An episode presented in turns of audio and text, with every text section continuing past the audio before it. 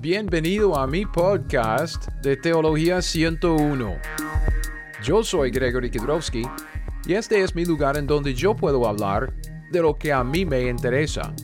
Y lo que me interesa es la Biblia. Estamos siguiendo con nuestra serie sobre Marcos 10. Ok, alguien me hizo una pregunta o una parte, un par de preguntas como tengo aquí en la pantalla. Um, en cuanto a la relación entre los dos pactos, el pacto de Abraham y el pacto de Moisés. Entonces estamos en, en medio de una enseñanza de, uh, de contestar estas uh, dos preguntas. Ya vimos la primera parte, es la, la, segunda parte y luego viene una tercera parte para ya terminar este estudio y luego seguir con lo que, lo que tenemos para después. Um, ¿Qué es lo que hemos visto? ¿Ok? Y si, si usted se acuerda, estamos... Espere. Estamos viendo esto, es que vimos toda una enseñanza sobre Marcos 10 y el joven rico y, y vimos varias cosas en cuanto a, a, la soteriología de Israel, digamos, la salvación de Israel bajo el pacto de, de Moisés, bajo el pacto de... Um, el pacto de eso, de, la ley de Moisés y todo. Entonces, cuando estamos hablando de esto, yo hice como una observación. Con el pacto de Abraham, cuando estamos hablando de los pactos, vemos el pacto de Abraham, que el pacto de Abraham es, una, es un pacto con una promesa incondicional, es una promesa que Dios va a bendecir a Abraham por medio, o la descendencia de Abraham, por medio de Isaac y Jacob y luego por medio de Abraham y su descendencia, Dios va a bendecir a todas las familias de la, de la tierra. Entonces, cuando Dios lo dice, lo dice en, en, el sentido de que ya lo voy a hacer y nadie va a pararme. Entonces, es, es algo incondicional. Y yo hice la observación, yo hice la, uh, como el, el, dicho de que con, con el pacto de Abraham vemos que todos entran. Ok, todos entran, porque eso es lo que Dios quiere. Dios quiere bendecir a todos.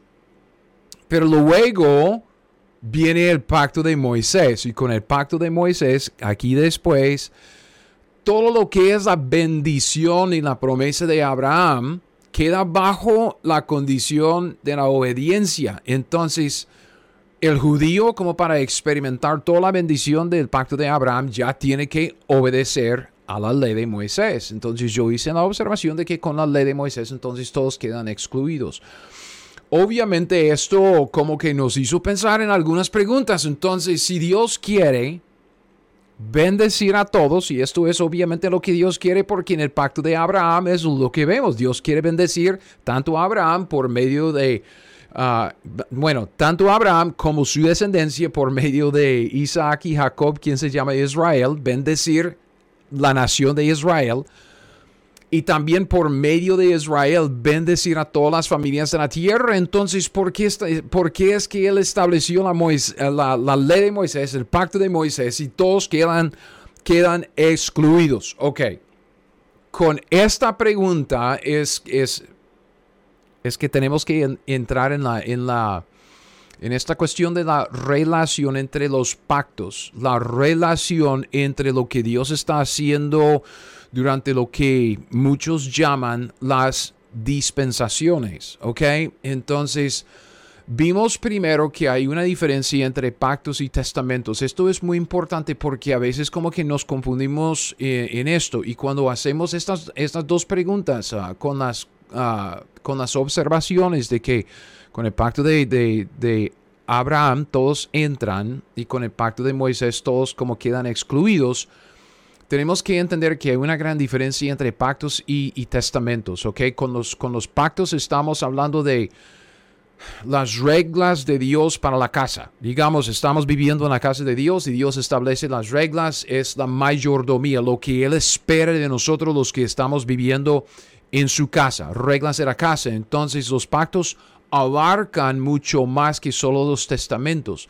Los testamentos tienen que ver con la salvación del hombre, el perdón de pecados y la vida eterna. ¿ok? Entonces, cuando vemos que todos entran y que todos quedan excluidos, estamos hablando de los pactos de Moisés, los, los pactos de Moisés y, de Abraham, no tanto de la salvación, aunque sí la salvación tiene algo que ver Solo es que mantenga esto en, la mente. Cuando todos entran en, el sentido de que todos entran por el pacto de, Moisés, no estamos solamente eh, hablando de todos entran en, la salvación. Ese es como el error del, del, del calvinismo.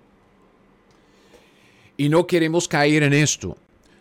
Estamos hablando de, que todos entran en lo que es el plan de Dios, lo que, lo que Él quiere para esa descendencia de Abraham y todas las familias de la tierra. Ok. Pactos y testamentos. entonces, ¿en dónde quedamos? Quedamos como en un repaso. Entonces, repasemos el repaso. vimos que un pacto abarca mucho más que solo la salvación. Ok, esto sí es lo que, lo que vimos. Ah, pactos son reglas de la casa, instrucciones para los mayordomos. Aquí los pactos abarcan mucho más que solamente la salvación. En los testamentos, los testamentos vemos la provisión para la salvación. Antiguo Testamento, que es el sistema de sacrificios de animales. Eso es lo que vemos a través de todo lo que es de Génesis a Malaquías. Ok dos testamentos. Luego viene el Nuevo Testamento, que es en, la sangre de Cristo, que empezó con la muerte de Cristo. Y ese es el sistema de sacrificio sustituto de Cristo para nosotros, ah, los hombres, ya que ese es un sacrificio de una vez, ¿ok? Una vez para, para siempre. Ah, no, no como es los sacrificios de, de los animales. Entonces, cuando yo trato, y eso es lo que estoy tratando de decir con todo esto, cuando yo dije que con el pacto de Abraham todos entran y con el, el pacto de Moisés todos quedan excluidos, Estoy simplemente tratando de simplificar algo para presentar una idea. Es un concepto, ah, un concepto de la relación entre los pactos y el concepto de lo que está pasando con los pactos. Y estoy tratando de simplificar el concepto para presentarlo, para luego ir desarrollándolo. Entonces yo sé que cuando simplificamos una cosa, mucho queda al aire y uno dice, ay, pero ¿qué es? ¿Qué, qué de esto? ¿Qué de aquello? No hay ningún problema, esas son buenas preguntas y podemos apuntarlas y, tratar de contestarlas luego. Solo es que con esta pregunta o estas dos preguntas como que me parece tan buena la oportunidad para mostrarles um, algo que, que, me parece muy fascinante en la Biblia y lo que Dios Um, está haciendo a través de los siglos en, cuanto a los pactos y las dispensaciones que yo aproveché la oportunidad para, para desarrollar esta pequeña enseñanza, esos tres videos. Um, y lo tengo todo escrito, voy a subirlo a mi página web y se puede verlo luego, no hay ningún problema si quiere leerlo y ver los detalles. Ahí están. Pero es buenísimo, ¿ok? Es buenísimo. Si usted ve cómo la Biblia como que se junta todas las piezas como un rompecabezas es, es, ah, buenísimo. Entonces eh, yo quise compartir esto con base en estas dos preguntas solo para, para mostrarles la belleza que es la palabra de Dios. Ok, entonces simplificando el asunto, entonces lo que, lo que nos toca hacer ahora, ya que entendemos que hay una diferencia entre los pactos y, y la, y, y los testamentos, vea esto en nuestra línea de tiempo, ¿ok? Esta línea de tiempo es clave, clave para, para poner en contexto lo que estamos estudiando en la Biblia, ¿ok? Con, con esta, esta es nuestra línea de tiempo, vea lo que puse aquí, general, general, porque siempre, siempre tengo en mente, es que siempre tengo en mente, híjole, es que tengo tantas cosas en mente, yo, es que vamos a desarrollar dos líneas de tiempo más, ¿ok? Dos líneas más. Porque tenemos que hablar de Pablo y la revelación que Dios dio a Pablo del misterio, el misterio de la iglesia. Vamos a hablar de, lo que es el misterio y la revelación que Dios le dio a Pablo. Porque nos ayuda a poner en contexto lo que está pasando antes de Pablo y después de Pablo. Entender que este conocimiento de la iglesia como el cuerpo de Cristo, como nosotros miembros del cuerpo de Cristo, los gentiles, acceso directo a, Dios por medio de Cristo en, la época de la iglesia, era un misterio no revelado hasta Pablo. Entonces no podemos tomar lo que Pablo dice en los, en los, en los escritos de él, las epístolas, y leer esto en el Antiguo Testamento porque nadie sabía nada de eso. Ok, entonces es otra línea de tiempo y obviamente tenemos que desarrollar otra línea de tiempo, ok, para los eventos por venir porque muchos se confunden mucho y cometen esos errores de anacronismos en cuanto a las cosas por venir, por venir, escatología. Pero con, con, con esta línea de tiempo, esta aquí, nos ayuda mucho a poner en contexto, digamos, el contenido de la Biblia, porque tenemos de aquí, vea, de Génesis a Apocalipsis, toda la Biblia. La diferencia se ve aquí, la diferencia entre el testamento y el pacto, porque vea, eh, tenemos dos testamentos y solo dos. Dios solo hizo dos, dos testamentos con los hombres. El Antiguo Testamento, ¿qué es? Que es, es, el sistema de sacrificios sustitutos de animales que empezó en Génesis 3, 21. ¿Ok? Y esto continuó hasta la cruz cuando Cristo murió. Y cuando Cristo murió, Él como que validó lo que es el Nuevo Testamento no tanto el nuevo pacto. El nuevo pacto se, se, inauguró, se ratificó, digamos, en la cruz, claro, pero no empieza en su totalidad hasta después de aquellos días de la tribulación, o sea, en la segunda venida. Entonces, todo el nuevo pacto no está eh, vigente, bueno, vigente, no está ah, en manifestación en este momento. Estamos esperando hasta después de aquellos días. Entonces, ¿cuál es la parte del nuevo pacto que, que, está vigente hoy en día? Es el Nuevo Testamento. Entonces, hay una diferencia entre los pactos, todos los pactos, ocho pactos que Dios hizo con el hombre, a través de los cuales se cristaliza todo el contenido de la Biblia y los dos testamentos. Entonces, solo mantenga esto en, mente mientras que estemos estudiando este asunto. Pero lo que queremos hacer ahora es empezar a ver la relación entre los pactos de promesa, ¿ok? Los pactos de, de promesa. Vea. Podemos analizar cada uno de los pactos.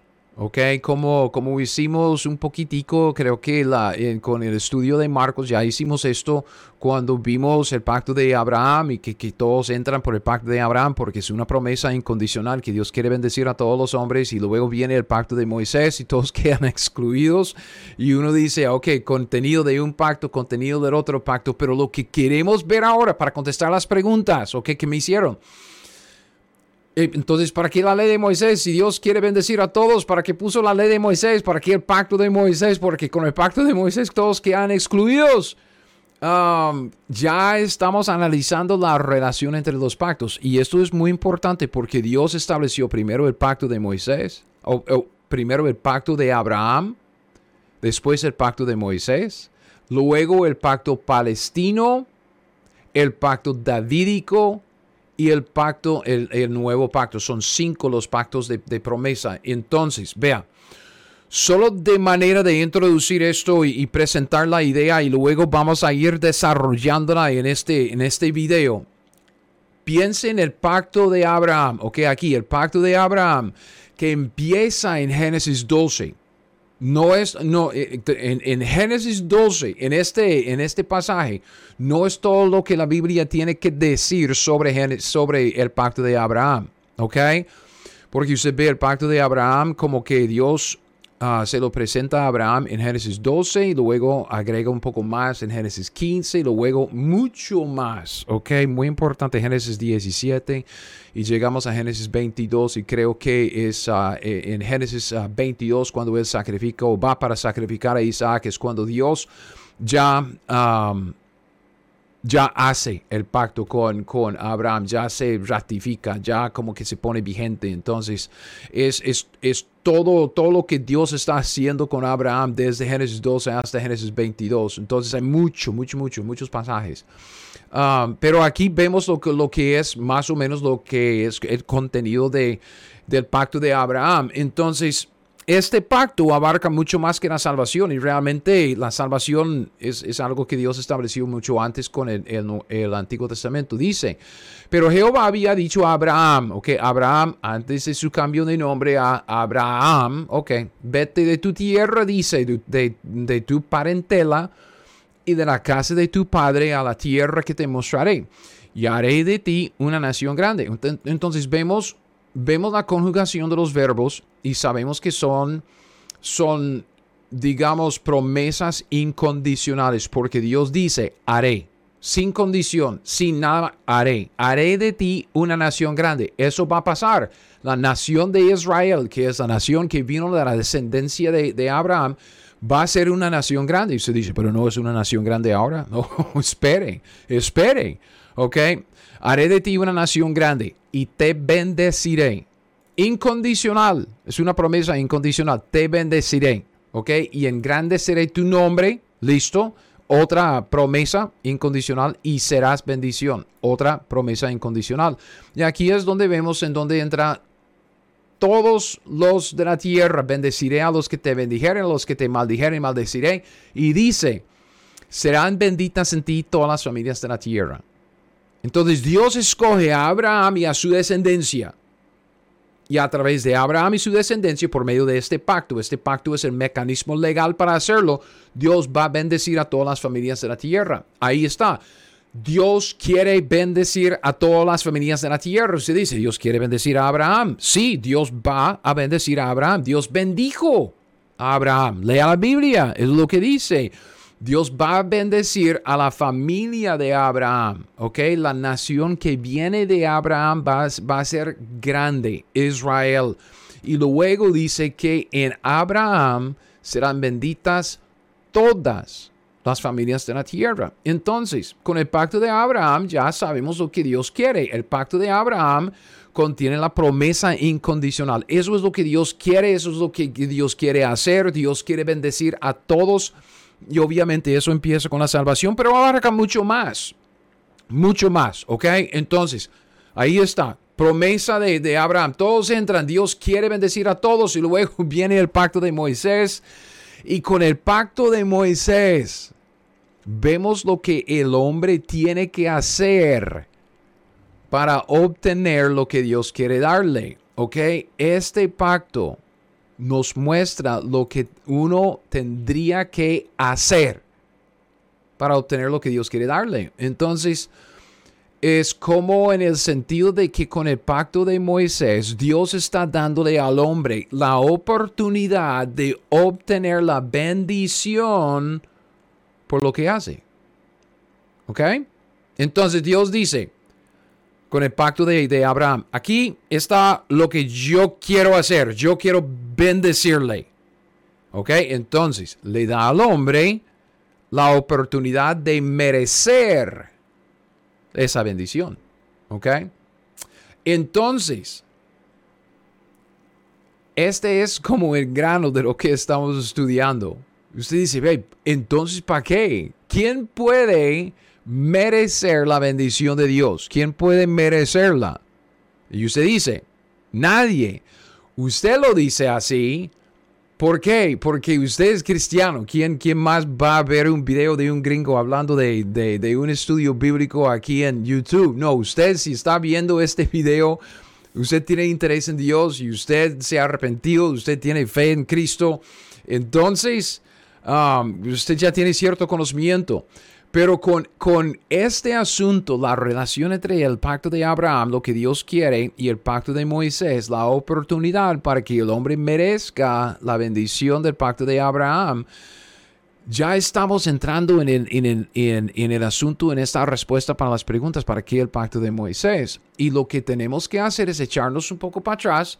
Yo quisiera darles como una perspectiva general, ¿ok? Una perspectiva general, o sea, quisiéramos ver como la vista panorámica del programa de Dios y lo que Él está haciendo en la historia del hombre. Eso nos da como una oportunidad para, para hablar de eso, solo un toquecito, para luego meternos en una, una perspectiva muy específica para ver ciertos detalles de varios pactos y cómo se relacionan entre sí, específicamente lo que la, la Biblia llama pactos de promesa, ¿ok? Pactos de promesa. Entonces, hablemos primero del propósito, esto de la perspectiva general. Y cuando estamos hablando de esta perspectiva general, estamos hablando del propósito de lo que se llaman las dispensaciones, ¿ok? Y yo sé que hay mucho, hay mucho, es, es que hay mucho mal entendimiento en el cristianismo hoy en día en cuanto a dispensaciones. Muchos dicen que dispensaciones son, son épocas o son eras. No, épocas son periodos de, tiempo. Entonces, épocas son eras. Dispensaciones son los que es, eh, una dispensación los, los, que lo que se despide lo que se dispensa, ¿ok?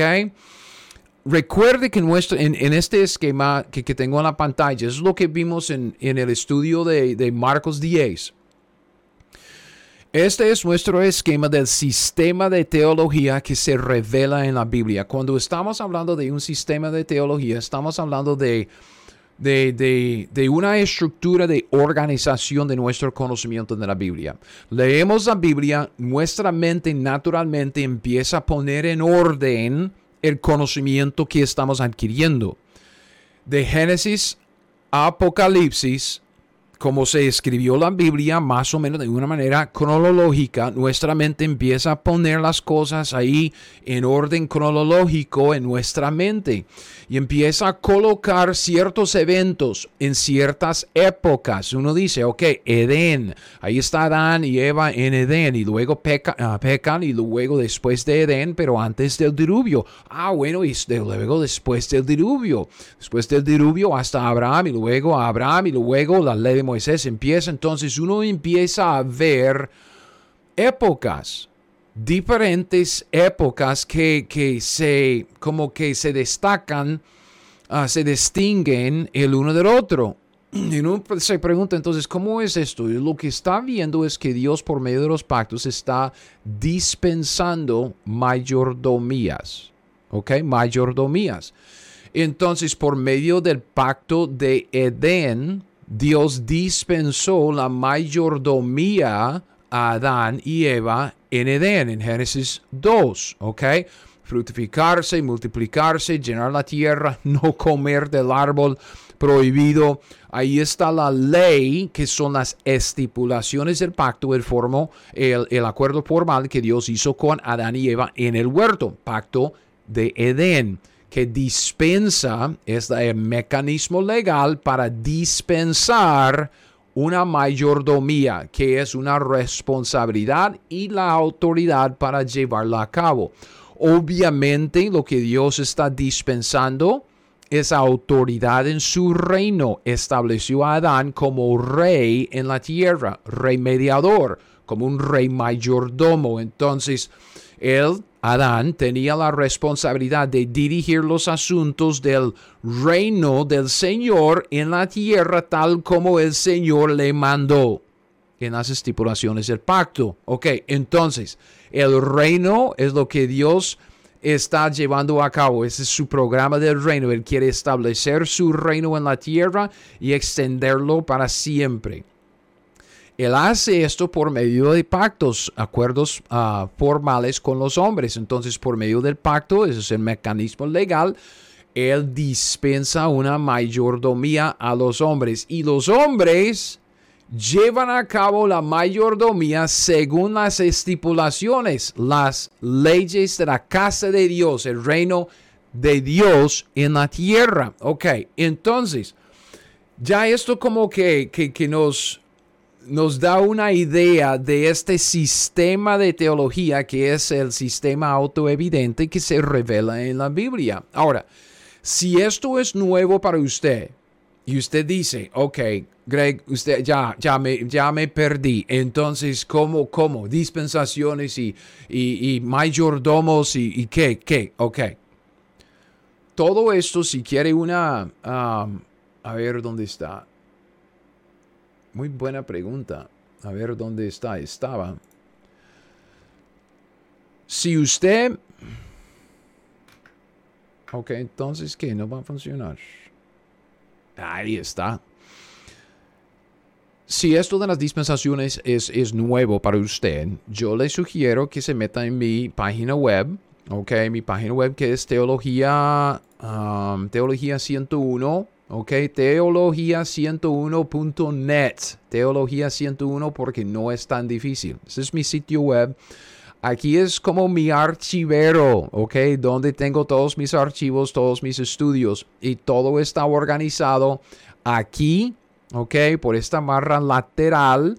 Y usted ve aquí cómo estudiar la Biblia, ¿ok? Cómo estudiar la Biblia es un libro que yo escribí y usted puede bajar todo el libro aquí, libro entero, usted puede bajarlo todo acá o usted puede bajarlo capítulo por capítulo. El capítulo 6 se llama Cómo trazar bien la palabra, dispensaciones. Si usted quiere como una introducción a las dispensaciones de cómo dividir la Biblia, cómo es que la Biblia se divide, si quiere una definición de dispensación, si quiere ver todas las dispensaciones, empezando con Edén y todo lo que es esta enseñanza de dispensaciones, métase aquí en Teología 101, cómo estudiar la Biblia y puede bajarlo gratuitamente, ¿ok?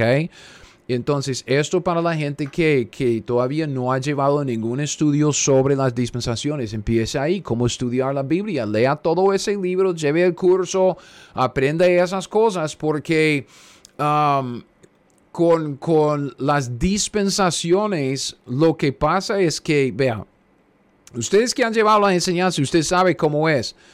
Dios establece una nueva mayordomía con un nuevo mayordomo por medio de un pacto. El pacto, mecanismo legal para encargar al hombre, ok, al nuevo mayordomo de su mayordomía. Adán, Eva, como por ejemplo en Edén, por medio del pacto de Edén. Fructificarse, multiplicarse, llenar la tierra, sojuzgarla, señorear en la tierra, ser rey, mediador entre Dios y su creación, como el segundo de mando. Ok, entonces ya tenemos un nuevo mayordomo, Adán y Eva. Tiene su mayordomía según las leyes, las estipulaciones del pacto. ¿Qué es lo que pasa en cada dispensación? ¿Cómo, cómo es que, que son los mayordomos, fieles o infieles? en cada dispensación, cada vez que Dios dispensa una responsabilidad, el hombre fracasa. Viene un juicio, Dios quita al mayordomo infiel, a través de ese juicio y luego por medio de un nuevo pacto establece a otro mayordomo en una nueva mayordomía para ver si puede ser fiel con su mayordomía. ¿Ok? Entonces vemos este ciclo. Nuevo mayordomo, nueva mayordomía. Luego a través del tiempo el mayordomo fracasa porque es infiel, no obedece a las estipulaciones del pacto, a las leyes de la casa de Dios, a lo que es su mayordomía, es infiel. Entonces Dios viene, viene el juicio, quita al mayordomo fiel para establecer a otro mayordomo y ahí sigue el ciclo, ¿ok? Entonces, con esto surge una pregunta. Vea, y, lo, que, lo que quiero que usted vea en, este, en esta parte de esta enseñanza es que es la misma pregunta. Es la misma pregunta. ¿Dónde estoy? Déjame decirlo de esto. Oh, ya, ya, espere, espere, espere, espere. Dispensaciones. Ya, ok. Es que tenemos tanto que, que ver en esta enseñanza. Es difícil como ubicarme en dónde estoy en mis notas y en lo que estoy diciendo. Pero vea, ¿Para qué todo esto de ciclo tras ciclo de mayordomos, mayordomías, fracasos? Y digo siempre en cada dispensación, fracasa el mayordomo. Juicio solo para empezar otra vez de nuevo con otro mayordomo, otra mayordomía, otro fracaso, otro juicio. Y usted dice, entonces, ¿para qué? ¿Para qué Dios hizo eso? Ah, eh, ¿por qué no simplemente empezó con, con lo bueno y establecer lo bueno y no dejar que, que el hombre pudiera meter la pata tanto? Ah, la respuesta fácil, la respuesta simplificada la tengo aquí en este versículo Juan 15, 5. ¿Ok? En cada época, durante cada mayordomía, Dios está mostrándonos a nosotros una sola cosa separados de Él, o sea, por nosotros mismos, nada podemos hacer. Adán y Eva, inocentes, perfectos, en el huerto de Edén, sin la naturaleza pecaminosa, en perfecta comunión con Dios, con solo una prohibición, no comer del árbol prohibido de la ciencia del bien y del mal. ¿Qué hicieron? Metieron la pata, pecaron, comieron del árbol del conocimiento de la, del ah, conocimiento del bien y del mal, que es, era el árbol de la uva. No era una mata. No era, es una mata. Ahora es una mata. Antes no era una mata. Era un árbol. Hay una buena enseñanza ahí. Entonces, Juan 15:5, yo soy la vid, dice Cristo Jesús, vosotros los pámpanos, el que permanece en mí, yo en él, este lleva mucho fruto, porque dice, separados de mí, ¿qué? Nada podéis hacer. Adán y Eva luego um, los hombres bajo la conciencia, luego Noé, luego Abraham, luego bajo la ley de Moisés. Hoy en día, hoy en día, ¿cómo nos va a nosotros con la gran comisión? Muchos dicen, ay, pero, pero espero el, arrebatamiento. Ojalá que, venga el arrebatamiento para, que Dios nos lleve de acá y yo pueda pasar toda la eternidad con Cristo. Y, y obviamente, ¿quién no querría pasar la eternidad con Cristo. Pero ¿sabe qué es el rapto? El arrebatamiento de la iglesia es Dios quitando al mayordomo infiel de su mayordomía porque ha fracasado.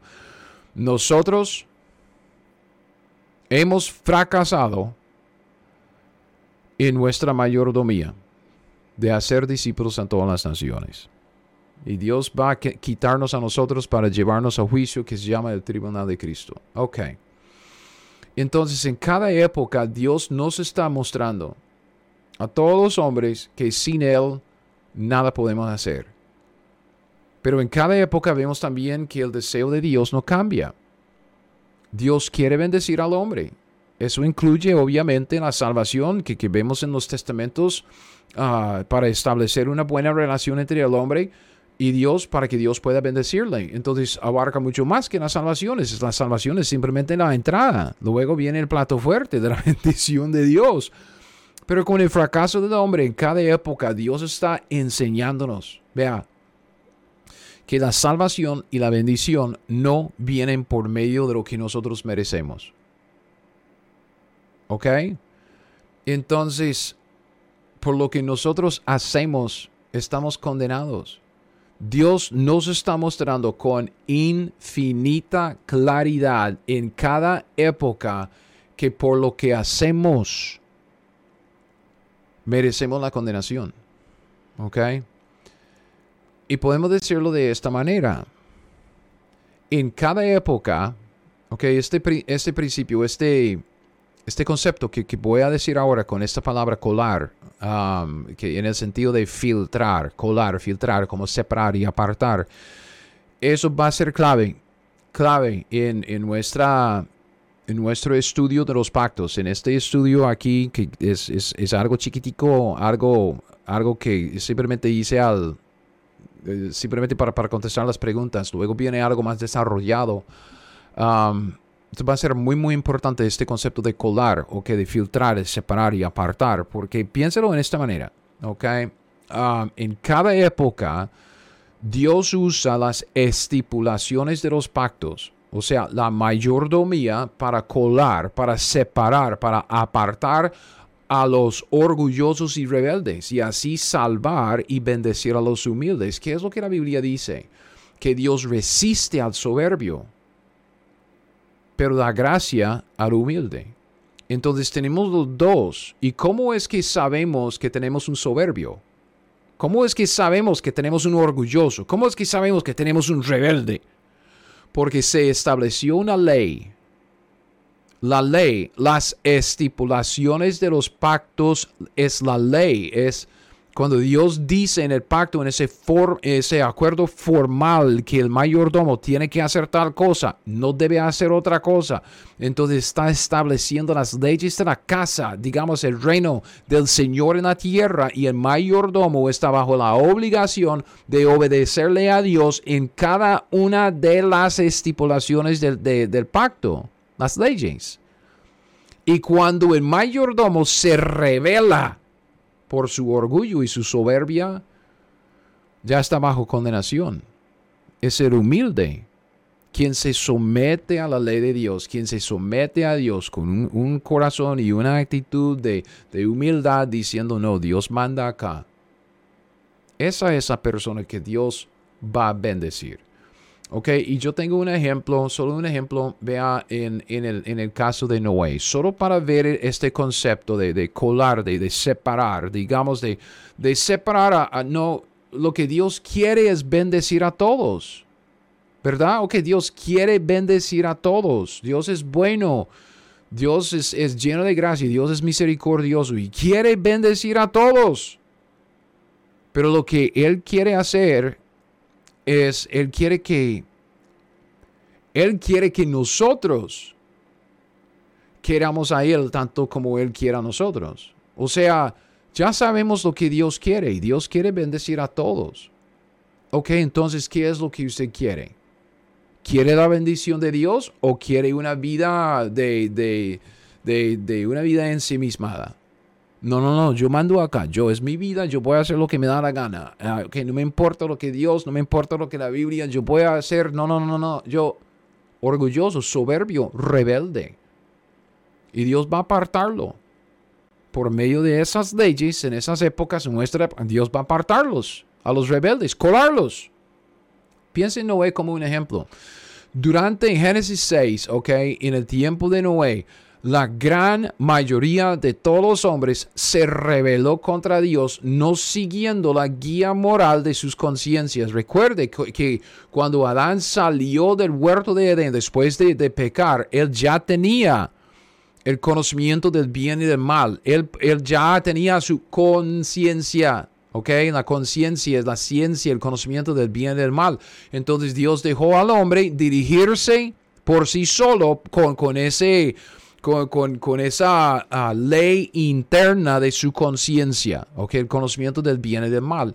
¿Cómo les fue? Okay. Vea, vea la gran mayoría.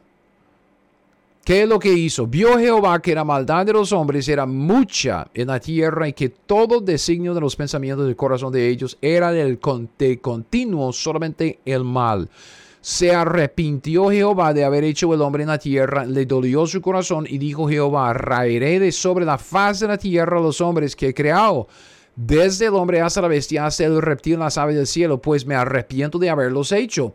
Ok, la gran mayoría se rebeló, pero Noé era diferente.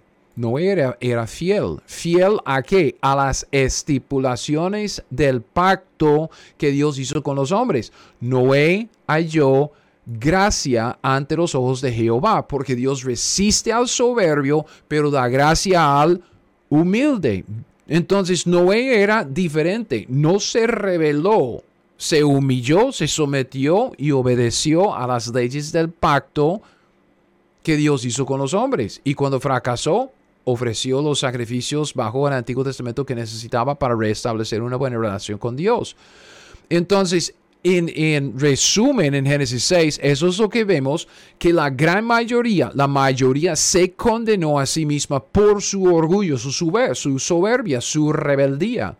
Y Dios usó las estipulaciones del pacto de Adán, específicamente la ley de la conciencia para separar a los orgullosos y salvar a los humildes. Era un colador, un filtro, ¿ok? Dice Génesis 6:11. Se corrompió la tierra delante de Dios y estaba la tierra llena de violencia. Miró Dios la tierra y aquí que estaba corrompida porque toda carne, la mayoría, toda carne había corrompido su camino sobre la tierra. Dijo pues a Noé, He decidido el fin de todo ser porque la tierra está llena de violencia a causa de ellos. Y aquí yo los destruiré, destruiré con la tierra. Ahí está el juicio al final de esa mayordomía. Hazte un arca de madera de gofer. Noé recibió la salvación. He aquí que yo traigo un diluvio de agua sobre la tierra para destruir toda carne en que haya espíritu de vida bajo, debajo del cielo. Todo lo que hay en la tierra morirá. Más, dice, estableceré mi pacto con quién? Contigo Noé, contigo. Entrarás en el arca tú, tus hijos, tu mujer, las mujeres de tus hijos contigo. Entonces Dios separó a Noé y a su familia de los demás. Salvó a los humildes, Noé, su familia, y juzgó a los demás. Y con Noé estableció un nuevo pacto para entregarle eh, y encargarle con una nueva mayordomía ahí en Génesis capítulo 9. Entonces, este es el asunto. Vemos este mismo asunto de colar, o sea, de filtrar, separar y apartar a la gente rebelde de la humilde en los detalles de estos pactos de la promesa. ¿Ok? Entonces, obviamente el, pacto de Noé no forma parte de, los pactos de la promesa, era antes, ok, la promesa es la promesa de, de Abraham, vamos a verlo ahorita. Solo es que ya empezando con los pactos de promesa, lo que vemos es que lo vemos con mucha más claridad, ok, mucha más claridad. Además, esto es lo que nos aclara la relación entre el pacto de Abraham, que todos entran, y el pacto de Moisés, que todos han excluidos. Dios quiere saber cuáles individuos quieren la vida, porque Dios va a bendecir al conjunto a través de Abraham, toda su descendencia, Israel, todas las familias de la tierra, es el conjunto. Dios dijo, yo voy a bendecir a todas las familias de la tierra. Y es como después a través de, los demás pactos que vienen, como el pacto de Moisés, el pacto palestino, el nuevo pacto, Dios está preguntando a los hombres, ahora, ¿quién quiere participar en esta bendición incondicional? Yo voy a bendecir a algunos, todas las familias de la tierra van a recibir la bendición. ¿Quiere usted formar parte de esto o no? Y Dios va a colar, separar a los rebeldes que no, de los humildes, pues que sí. Entonces sigamos con esta idea. Y hablemos acerca del propósito de los pactos de la promesa. Ok, ya, ya vimos la perspectiva general, ok, general de las dispensaciones lo que Dios está haciendo a través de toda la Biblia hasta la eternidad, a través de todas estas mayordomías, estas dispensaciones que Dios está mostrándonos en, en un área diferente en cada mayordomía. Somos infieles y nada podemos hacer separados de Dios. Dios tiene que hacerlo por nosotros y Dios quiere hacerlo. Pero ¿qué es lo que usted quiere? O más bien, ¿qué es lo que yo quiero? Híjole, tenemos que tomar decisiones todos los días y tomamos decisiones todos los días con qué hacer con nuestro tiempo, nuestro esfuerzo, nuestros recursos, nuestro, nuestra plata, el dinero, nuestras vidas, qué estamos haciendo. Entonces Dios está, Dios, Dios, Dios pone todo lo que Él quiere ahí enfrente. Eso es lo que quiere para usted, papito. Yo quiero que usted sea salvo. Yo quiero, que, yo quiero bendecirle con toda bendición espiritual. Ah, con nosotros los cristianos, Dios dice, yo quiero, yo quiero darle una herencia. Y no solo una herencia. Es que yo me canso tanto de esta lucha con la carne, con el mundo, Porque verlo en la Biblia es tan pero tan bueno que vea, Dios quiere darnos una herencia y no solo es una herencia, es una coherencia con Cristo. Coherederos con coherederos con Cristo. Dios quiere que heredamos lo que Cristo va a heredar para reinar con nuestro Señor Jesucristo. ¿Lo merecemos? Pues jamás pero Dios quiere darnos una herencia completa. ¿Me explico? Es... Eh, no entiendo, no entiendo. No entiendo la mente que tengo la carne. La carne, ese hombre viejo que vive dentro de mí. Porque tanta es la jaladera a veces del mundo de, de involucrarnos en otras cosas pasatiempos, carreras y cosas. Entonces uno dice, Dios simplemente lo pone delante. Papito, aquí está todo lo que quiero para usted. Dios dice, yo quiero que usted sea salvo.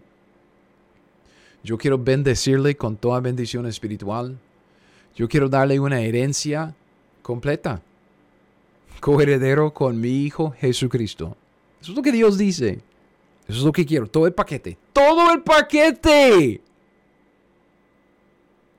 Y luego nos pregunta, ¿ok? ¿Qué quiere usted? ¿Ok?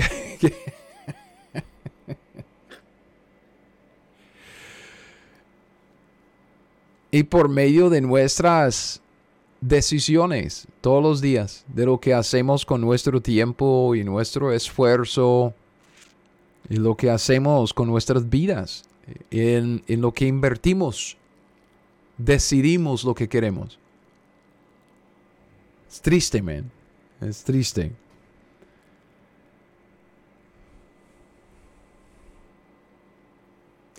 Entonces, con esto de los pactos de la promesa, vea, ya nos vamos, ya, ya nos vamos a meter en los detalles. Ya vimos lo general en las dispensaciones. Lo que Dios está haciendo es colando a la gente a ver quién quiere lo que Él tiene para ofrecerle. Ah, le ofrece la salvación y la, bendición, ¿quién lo quiere? El orgulloso no, el humilde sí.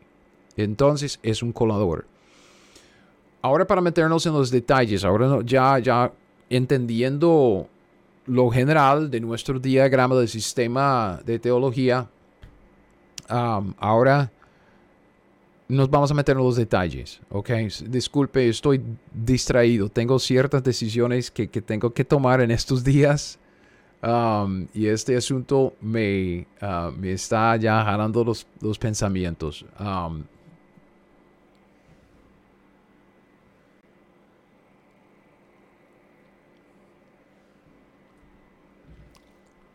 cuando yo digo los pactos de promesa, yo estoy pensando en Efesios 2, 11 y 12. Vea este pasaje que tengo en la pantalla. ¿Ok? Pablo dice, Efesios 2, 11 y 12. Por tanto, acordaos de que en otro tiempo vosotros los gentiles en cuanto a la carne erais, okay, gentiles, erais llamados en circuncisión por la llamada circuncisión. No éramos judíos. Circuncisión hecha con la mano en la carne. En aquel tiempo, antes de conocer a Cristo, estabais sin Cristo, alejados de la ciudadanía de Israel. Y vea, ajenos a los pactos de la promesa sin esperanza, sin Dios en el mundo. Entonces, los pactos de la promesa son los pactos que Dios hizo con Israel. Que Es la diferencia entre la circuncisión y la incircuncisión. La, la diferencia entre los gentiles e Israel. Entonces, los pactos de la promesa son los pactos que Dios hizo únicamente con Israel con base en la promesa del pacto de Abraham. Son los pactos de la promesa. ¿Ok? ¿En dónde vemos la promesa? Vea, aquí. Que cuando estamos hablando de esto. A ver. Este es el pacto de la promesa, que es el pacto de Abraham. Y el pacto de Abraham luego se relaciona con el pacto de Moisés el pacto de Moisés con el pacto palestino, pacto palestino con el pacto de David y todo llega a su colmo ahí en el nuevo pacto. Son cinco, uno, dos, tres, cuatro, cinco pactos que tiene que ver con la promesa aquí del pacto de Abraham. Ok, entonces la promesa es la promesa del pacto de Abraham. Los pactos de la promesa son todos los pactos aquí que vienen de este pacto de la promesa. Son los pactos que Dios hizo con Israel. Y cuando estamos hablando ah, de los otros pactos, esto pues no quiere decir que estamos ajenos a todos los pactos. No, nosotros estábamos bajo estos pactos, nosotros digamos los gentiles. Y esos son pactos de condenación.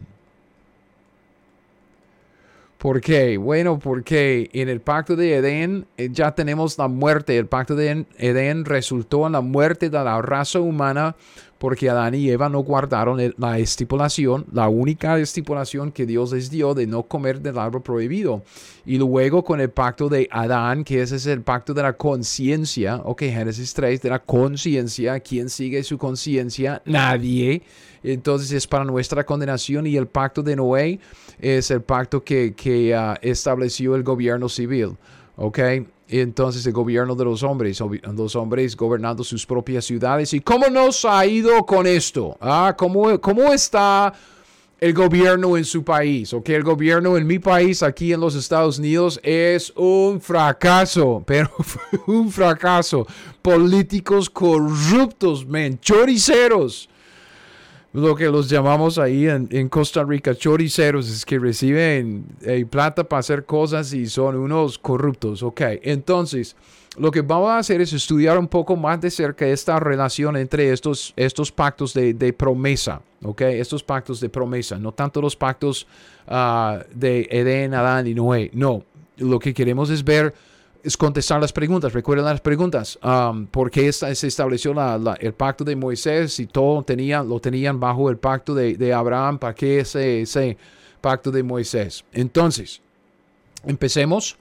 Empecemos con el, pacto de la promesa. Entonces, como, como he dicho, el pacto de Abraham es, es clave porque nos muestra lo que Dios quiere. Okay, otra vez nos muestra lo que, lo que Dios quiere desde el primer fracaso del hombre, ¿ok? En, Génesis capítulo 3, ¿ok? Estamos empezando con Génesis capítulo 3, solo para ponerlo en, en, contexto. Recuerde lo que Dios dijo.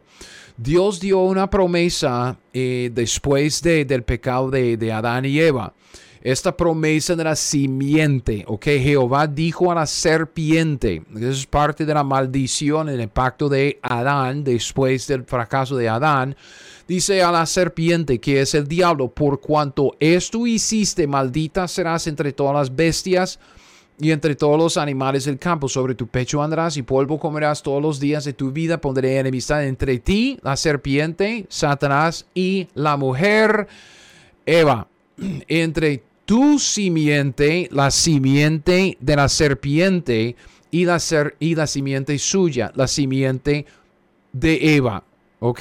Y dice, esta, la simiente de Eva, te herirá en la cabeza, tú le herirás en el calcañar.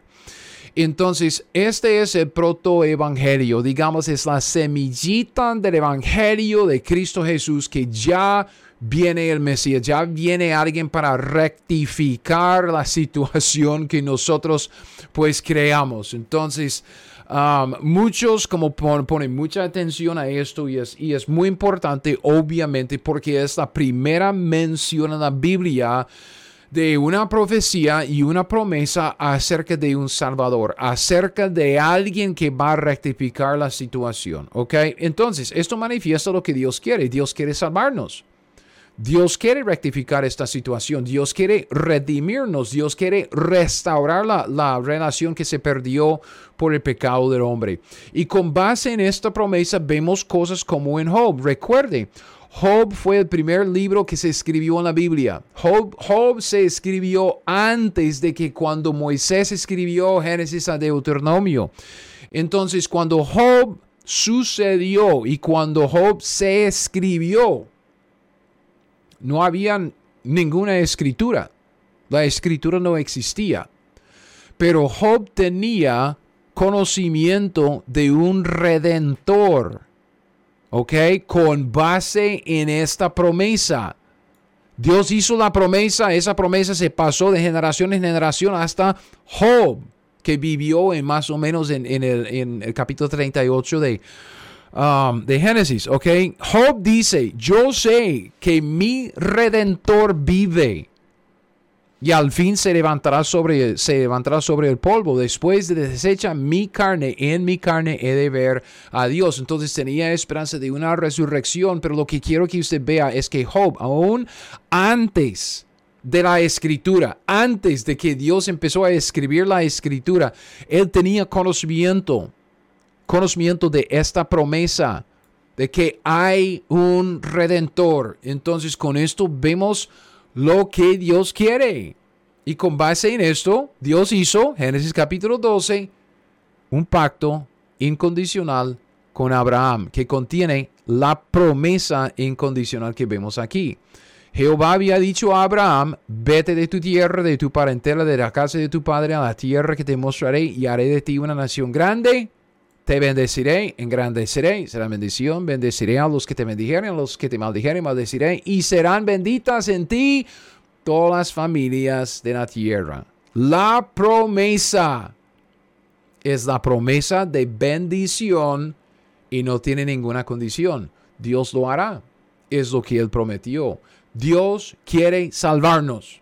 ¿Ok? Lo dijo desde el principio. Desde el principio, después del primer pecado del hombre. Dios quiere salvarnos y quiere bendecirnos con toda bendición a todas las familias de la tierra. Lo que falta es saber lo que el hombre quiere. Ah, sabemos lo que Dios quiere. Quiere darnos el paquete completo. ¿Qué es lo que el hombre quiere? Hmm, el hombre quiere un nuevo carro. ¿Qué es lo que el hombre quiere?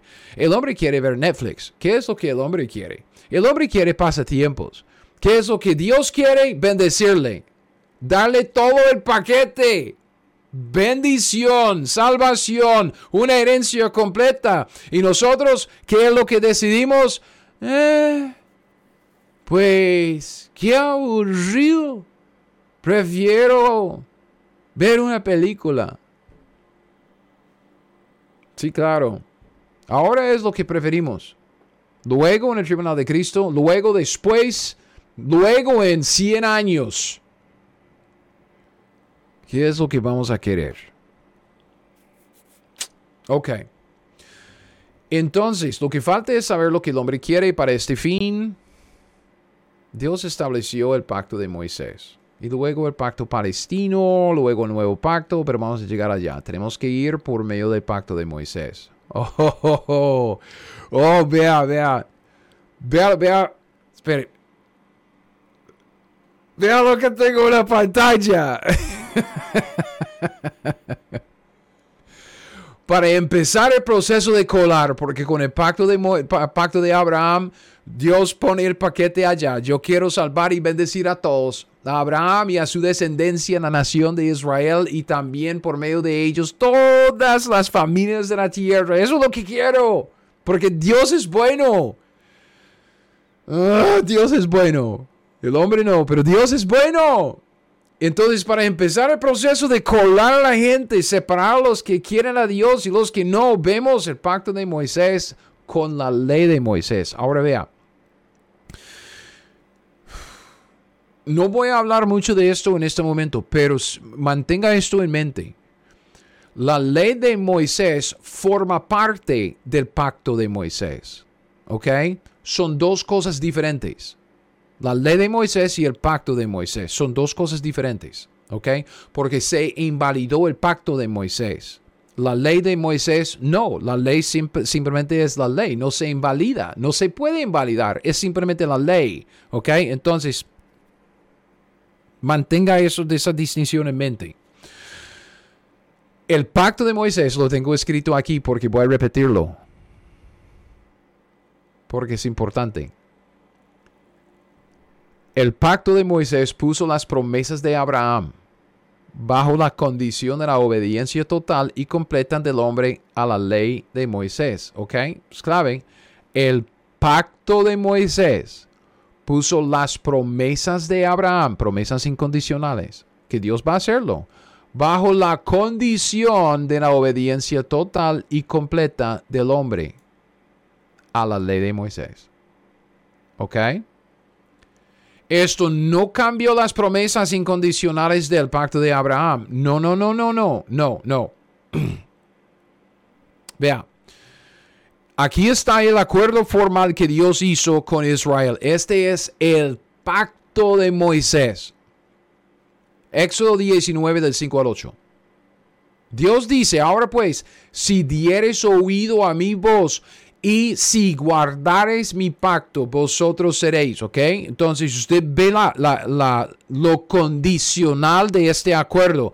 Si dieres oído, seréis. Si guardares mi pacto, seréis mi especial tesoro sobre todos los pueblos, porque mía es toda la tierra y vosotros me seréis un reino de sacerdotes y gente santa. Estas son las palabras que dirás a los hijos de Israel. Entonces vino Moisés y llamó a los ancianos del pueblo y expuso en presencia de ellos todas estas palabras que Jehová le había mandado. Y todo el pueblo, fíjese bien, porque están entrando en el acuerdo formal con Dios. Eso es lo que decidió Israel. Todo el pueblo respondió a una. Y dijeron, todo lo que Jehová ha dicho, haremos. Y Moisés refirió a Jehová las palabras del pueblo. Luego, después de un tiempo y cierta manifestación de, diez mandamientos y otras leyes como para estar bien seguro de lo que querían, ok, los israelitas, vino Moisés otra vez con todo el pueblo, todas las palabras de Jehová y todas las leyes, todas las leyes, todo el pueblo respondió, todo el pueblo a una voz y dijo, haremos todas esas palabras que Jehová ha dicho y tomó el libro del pacto, lo leyó a oídos del pueblo, el cual dijo, el pueblo dijo, haremos todas las cosas que Jehová ha dicho y obedeceremos. Entonces es, Dios les ofreció este acuerdo. Y ellos tomaron la decisión en conjunto, ¿ok? El pueblo respondió a una, en unidad. No había ni una voz en contra. Todo lo que Jehová ha dicho, lo haremos. Obedeceremos todo lo que él dijo. Entonces, dicho y hecho, se estableció este pacto de Moisés, un pacto que puso todas las bendiciones de Abraham bajo la condición de obediencia total a la ley de Moisés.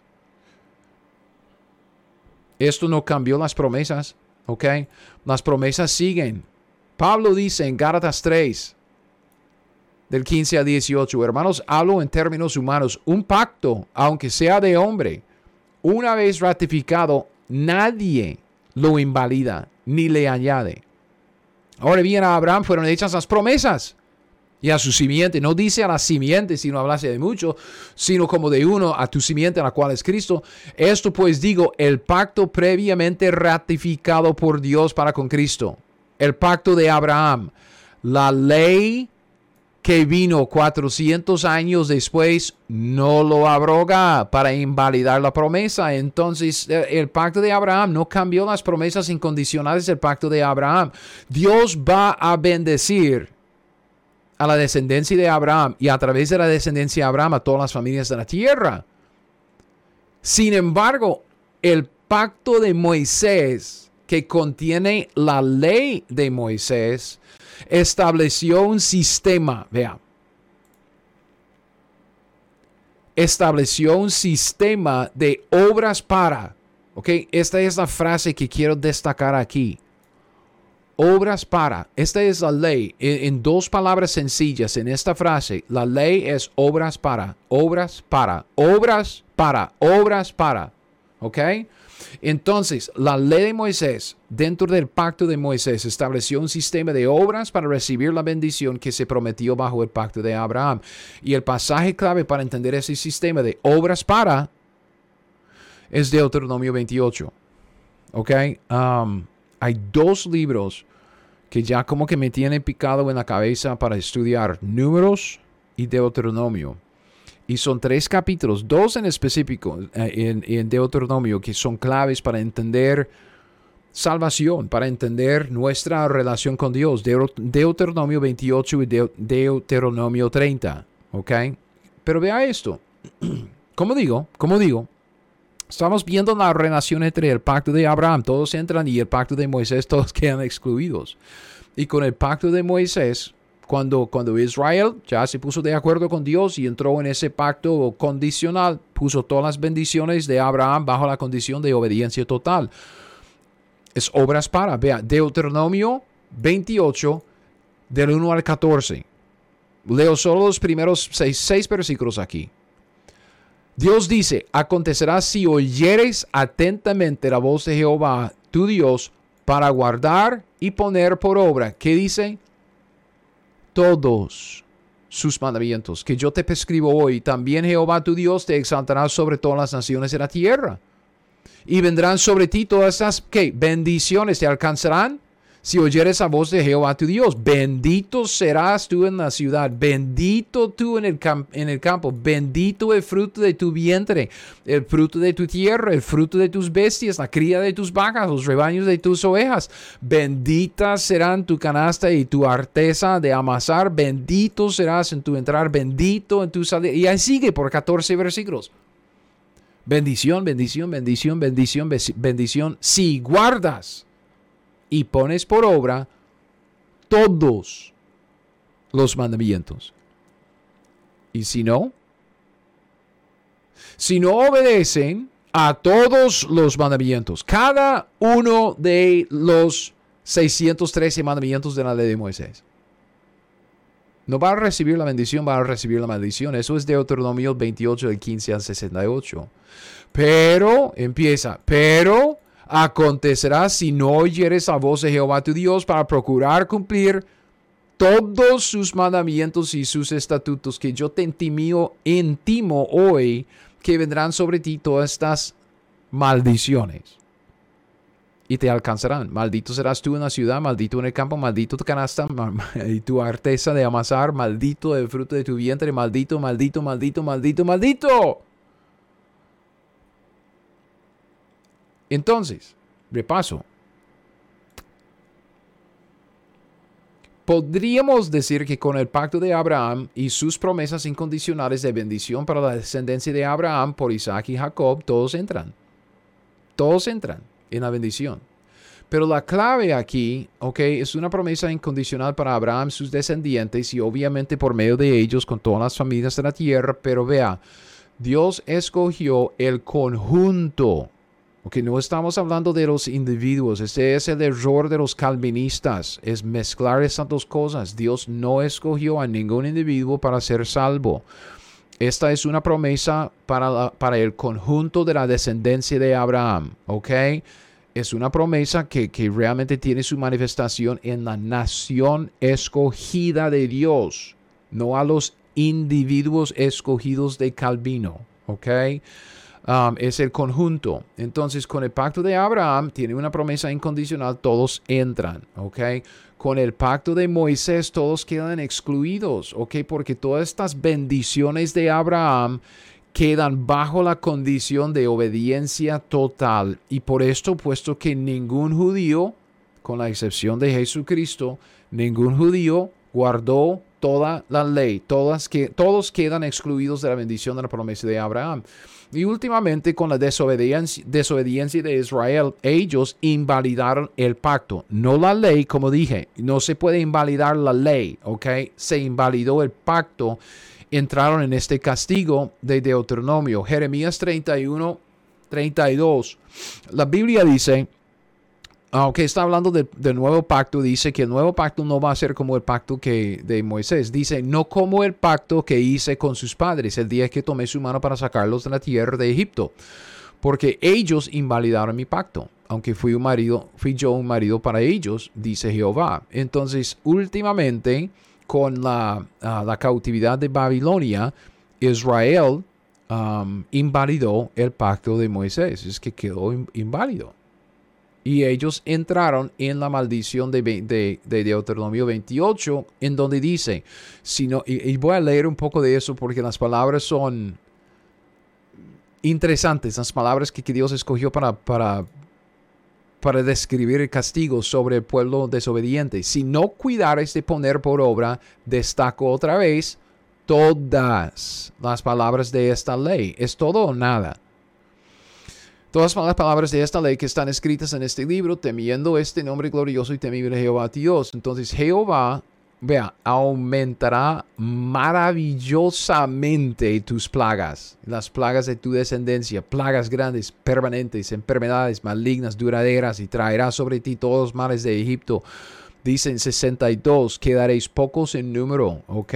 Y luego en 64, Jehová te esparcirá por todos los pueblos. Ahí está la cautividad. Primero, uh, eh, Asiria y luego Babilonia desde un extremo de la tierra hasta otro extremo. Eso es lo que vemos hasta hoy en día, que el judío todavía vive en todas partes del mundo, todavía está en su dispersión. ¿okay? Algunos han regresado a la tierra, no todos, y todos deberían regresar. Entonces, uno dice, ok, últimamente con la desobediencia, Israel invalidó el pacto de Moisés y entraron en este castigo de Deuteronomio 28. Ok. Regresamos a la pregunta entonces, ¿para qué el pacto de Moisés? ¿Para qué el pacto de Moisés? Um, creo que ya estamos más o menos a una hora. Entonces, um, repasemos esto y luego paro acá para, para iniciar de nuevo en, en, un video siguiente. Y vamos a terminar estos, estos puntos en un video siguiente, solo para, para para no sobrepasar tanto tiempo. Creo que tengo como unos 20 o 30 minutos más ah, sobre esto. Pero esta es nuestra pregunta. ¿Para qué entonces el pacto de Moisés? Y tenemos la respuesta en Gálatas 3:19. Vamos a terminar para este video aquí. Entonces, ¿para qué sirve la ley? Dice. Ok, la ley fue añadida a causa de las transgresiones. Ok hasta que viniese la simiente a quien fue hecha la promesa y fue ordenada por medio de ángeles en, en mano de un mediador. Entonces Pablo nos contesta. Uno dice, ¿para qué el pacto de Moisés? ¿Para qué la ley de Moisés? Dios agregó, añadió la ley de Moisés a causa de las transgresiones. Entonces el agrego del pacto de Moisés con la ley de Moisés, el agrego de esta ley y este pacto a la promesa y el pacto de Abraham tiene que ver con las transgresiones de los hombres. ¿Ok? Entonces, con esto, yo digo, lea Génesis 12, 17, o Génesis 12, 15, 17 y 22 para enterarse de lo que es el pacto de Abraham. Lea Éxodo 19 y 24 para enterarse de lo que es el pacto de Moisés. Lea Jeremías 31 para ver la relación entre el nuevo pacto y el pacto de Moisés. Lea Gálatas 3 para prepararse para el siguiente video. Ok, en el siguiente video vamos a ver el propósito aquí. El no, no puede verlo porque yo estoy um, tapándolo. Ok, pero vamos a ver el propósito de la ley de Moisés y cómo esto tiene que ver con las promesas y cómo es que la relación entre estos pactos forma como un colador. ¿Ok? Entonces, vuelva por favor para más. Gracias por escuchar mi podcast Teología 101. Ahora, si usted quiere las notas de este estudio o de cualquier otro estudio que he sacado, todos mis estudios están disponibles en mi sitio web teología101.net. Es teología101.net. Y con esto lo dejo. Hasta el próximo. Siga fiel. Aprenda la Biblia y haga lo que ella le dice. Thank you